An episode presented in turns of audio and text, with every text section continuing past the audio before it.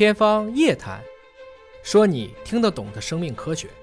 欢迎各位关注今天的《天方夜谭》，我是向飞，为您请到的是华大基因的 CEO 尹烨老师。尹烨老师好，向飞同学好。到了我们的互动问答的环节，那么自在逍遥春询问说，他是个母亲，并没有色盲，可是他的儿子呢是色盲，好像是因为他的爸爸就是儿子的姥爷，嗯是色盲，说是隔代遗传。说为什么色盲会隔代遗传呢？这是基因的问题吗？就如果他不是妈妈，他是个男孩儿，那么孩子爷爷的色盲没传给爸爸，还会传给孙子或者孙女儿吗？这个问题问的很复杂，但其实就是一个遗传图谱的一个话题。它这这个方向很简单，就是红绿色盲都是男性的，嗯因为它是半性遗传啊。半性遗传什么意思呢？传男不传女，嗯因为 X 染色体上携带色盲基因，Y 染色体不能代偿，嗯它就色盲了。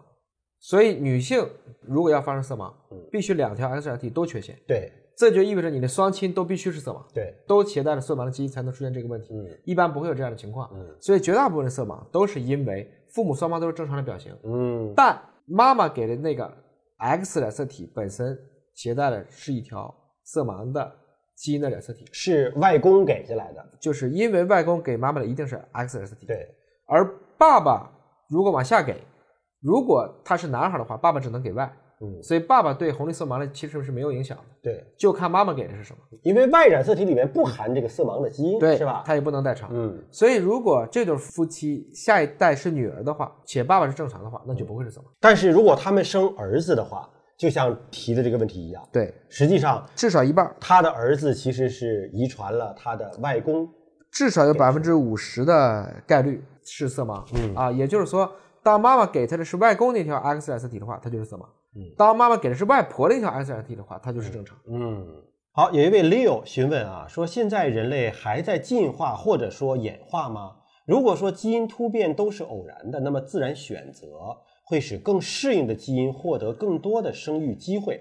他实际上想问的问题就是，现代社会因为我们有更多的手段，让本来可能在自然选择当中会被淘汰的孩子，但是现在因为有各种各样的保驾护航的手段嘛，让这些孩子其实也都生出来了。那么我们还在做进化或者演化吗？嗯，一定是还在这个过程中，演化是正确的。你比如说，现在的人类寿命从三十九到快八十岁了，对这不是演化吗？整体寿命都变长了，大家都开始糖尿病了，都开始近视了，我们当然在演化。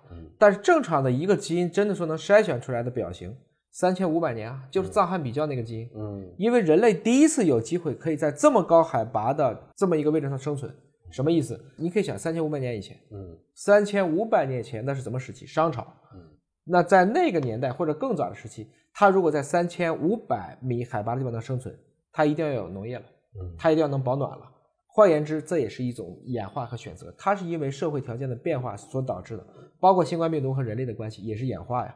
实际上，某种程度上讲，就是因为人类过于聚集，人类过于贪婪，同时人类又发明了更加方便的交通工具，就使得新冠病毒可以在一个极短的时间内扩散到全世界去，对人的基因产生了一次互作，这也是一种我们跟病毒之间的协同演化。来自广州的猪猪侠询问说：“蚊子看起来好像没什么用啊，那么在整个这个生物圈里边，它存在的意义到底是什么？那么人存在的意义是什么？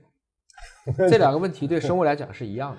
因为你是觉得蚊子对你人类没什么用，对吧？但蚊子对生物圈其实是有用的。即使从人的角度来理解，其实能吸血的蚊子就几种，嗯绝大部分蚊子都还是对于整个生态的防护，包括授粉，都还是有帮助的。包括蚊子会成为其他昆虫的食物啊，是这样的它是食物链当中的一环。一环问蚊子有什么用的时候，就想想蚊子一定也会问，那人存在是干嘛的？为什么老拍我们？人给它喂食啊，给它喂血。人不给它喂血，我也可以吃其他的动物。啊为什么你们出来以后就要发明杀蚊剂？嗯，从这个角度去看，你就会不是那么的都从人类的角度出发。好，感谢您关注今天的节目，下期节目时间我们再会。